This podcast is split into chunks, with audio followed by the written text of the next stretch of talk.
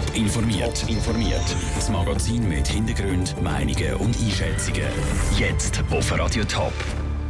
Was alles auf den neuen französischen Präsident zukommt und warum ein Unfall ein Verkehrschaos auslöst, das sind zwei von den Themen im Top informiert. Im Studio ist Peter Hanselmann. Es ist eine klare Sache. Zwei Drittel der Franzosen haben Emmanuel Macron als Präsident gewählt. Deutlicher als angenommen. Daniel Schmucki, du hast äh, die Wahlen mitverfolgt und es ist ja eigentlich keine große Überraschung, dass er gewählt worden ist. Die Franzosen sind aber trotzdem nicht so begeistert.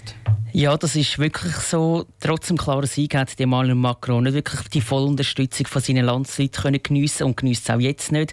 Viele Franzosen haben einfach verhindern, dass die Rechtspopulistin Marine Le Pen Präsidentin wird und darum eben für den Macron gestimmt. Aus Protest haben vier Millionen Stimmberechtigte auch ungültige Wahlzettel abgeben oder sind erst gar nicht an die Turnen gegangen und darum ist die Stimmbeteiligung auch so tief gewesen wie seit knapp 50 Jahren nicht mehr in Frankreich. Das zeigt einfach auch, dass äh, Frankreich gespalten ist. Ja, das ist definitiv so und auch genau das wird ja Emmanuel Macron ändern als Präsident. Er hat angekündigt, dass das Land wieder vereinen wird und er ist sich aber auch bewusst, dass das ganz einfach, ganz schwierig wird, besser gesagt nicht wirklich einfach und unmöglich, sei es aber gleich nicht, findet zum Beispiel der Frankreich-Experte Frank Basner im Interview. Natürlich ist das möglich. Das ist alles die Frage jetzt der klugen politischen Strategie. Es wird viel davon abhängen, ob es ihm gelingt, diesen Erneuerungsprozess, um den es ja auch geht, tatsächlich in Szene zu setzen. Dazu gehört eine Moralisierung des politischen Lebens.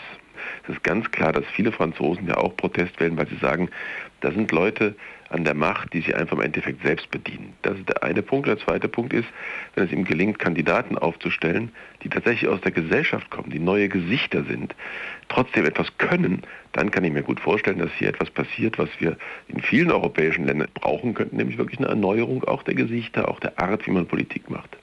Was aber sicher auch entscheidend ist für das Wirken und ja, den Erfolg, den Macron haben wird, sind die Parlamentswahlen im nächsten Monat. Was denken Sie, wie müssen diese ausfallen, dass er dann dort auch die Unterstützung genießt für seine Pläne? Der französische Präsident ist sehr mächtig, braucht aber, da haben Sie natürlich recht, eine Mehrheit im Parlament. Da gibt es jetzt zwei Optionen. Die eine Option ist, dass er eben durch Aufstellen ungewöhnlicher, aber dann doch begeisternder Kandidaten selbst eine absolute Mehrheit kriegt. Das ist nicht ausgeschlossen, so wie die Studien heute zumindest sagen. Wahrscheinlicher ist, dass er viele Abgeordnete bekommt, aber eben nicht die absolute Mehrheit, aber die stärkste Fraktion bekommt und dann müsste er etwas tun, was man ihm zutraut, was aber in Frankreich unüblich ist, nämlich Koalitionen einzugehen. Also optimal für Macron wäre eigene absolute Mehrheit. Zweitbeste Lösung, mit der er aber umgehen könnte, wäre eben eine starke eigene Partei plus Stimmen aus anderen Lagern der Frankreich-Experte Frank Basner aus Paris im Gespräch mit dem Daniel Schmucki. Der Emmanuel Macron der tritt dann spätestens in einer Woche am nächsten Sonntag sein neues Amt als Präsident Wer heute Morgen Radio gelesen hat, der ist um diese Meldung nicht umgekommen. Schon ein Unfall hat es gegeben, und zwar auf der Flughafenautobahn. Bergungsarbeiten die dauern laut der Polizei jetzt noch mindestens bis am 9 Uhr. Stau von Zürich bis fast in Kanton Thurgau. Fast zwei Stunden lang mussten die Autofahrer müssen warten. Und das wegen einem Unfall. Raphael Wallimann. Ein Lastwagen ist auf der Flughafenautobahn am Morgen um 2 in einen Betonpfeiler gefahren. Wegen nur einem Unfall ist das Verkehrssystem komplett zusammengebrochen.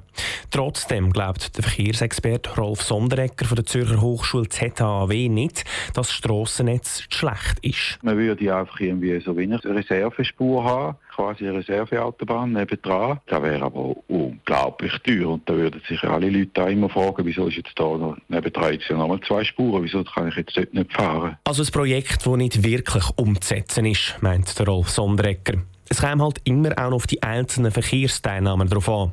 Wenn die nämlich von solchen Staus hören, dann können sie auf andere Verkehrsträger wechseln. Wie zum Beispiel auf dieser Bahn. Da braucht man erstens die Möglichkeit, der Weg muss stimmen und zweitens ist mir auch dort nicht von Störungen gefeit. Kein System ist hundertprozentig verlässlich, auch der Kochherd die nicht oder das elektrische Zahnbürstchen, manchmal tut es halt nicht. Darum werde es auch in Zukunft immer wieder solche Verkehrschaos geben. Das heisst, es hat nicht das letzte Mal so gedünnt.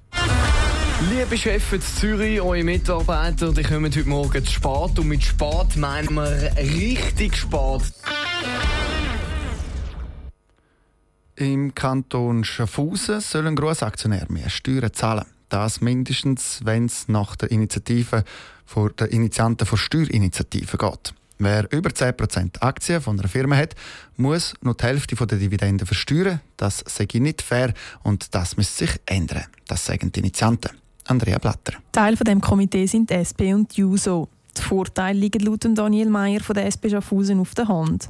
Es geht unter anderem um eine Steuergerechtigkeit. Zwischen denen, die einen Lohn oder eine Rente beziehen und denen, die eine Firma besitzen, respektive Grossaktionär sind. Im Zweiten, wenn man eine Dividende bezieht anstatt vom Lohn, dann bedeutet das, dass man dem Anteil, dass der der Sozialwerk, sprich AHV etc. eingeht. Die anderen Parteien sehen das aber nicht so. Im Gegenteil. Die Initiative würde am Kanton Schaffhausen schaden, erklärte Marcel Sonderegger von der FDP. Es ist so, dass die ganze Schweiz eigentlich das gleiche Konzept hat, dass es Spezialbesteuerung gibt auf Dividenden. Und wenn wir jetzt das täten, wieder abschaffen, so wie es früher war, dann wären wir wieder der einzige Kanton, der die Dividenden zu 100% besteuern. So wird der Kanton für Unternehmer unattraktiv werden. Sie würden dann nicht mehr Schaffhausen als ihren Sitz wählen, weil sie dann eben Dividenden dort müssten höher versteuern als im Rest der Schweiz. Gerade bei Kleinunternehmen sieht die SP aber das Problem. Sogenannte IKGs, also Firmen mit hauptsächlich einer Person, können ja frei entscheiden, wie hoch ihre Dividenden sind und so können sie dann eben Steuern sparen. In den letzten Jahren sind auffällig viele neue solche IKGs gegründet worden, sagte Daniel Mayer. Das ist sicher auch auf zu führen, dass es jetzt eben möglich ist, sich Dividenden auszahlen und dann nur 5% an Steuern müssen darauf zahlen. Also ein IKG, das betrifft kleine Unternehmen, beispielsweise Rechtsanwälte und hat damit eigentlich den Vorteil gegenüber all denen, die einen Lohn beziehen. Die Gegner der Initiative sind mit dem Argument nicht ganz einverstanden. Zu ihnen gehört auch der kantonale Gewerkschaftsverein KGV.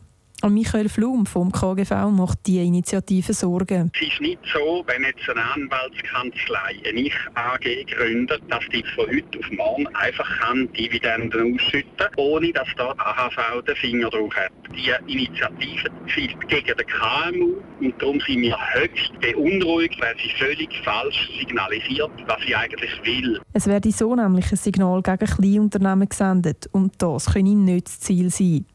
Der Beitrag von Andrea Blatter. Abgestimmt wird in gut zwei Wochen am 21. Mai. Top informiert, auch als Podcast. Mehr Informationen gibt es auf toponline.ch.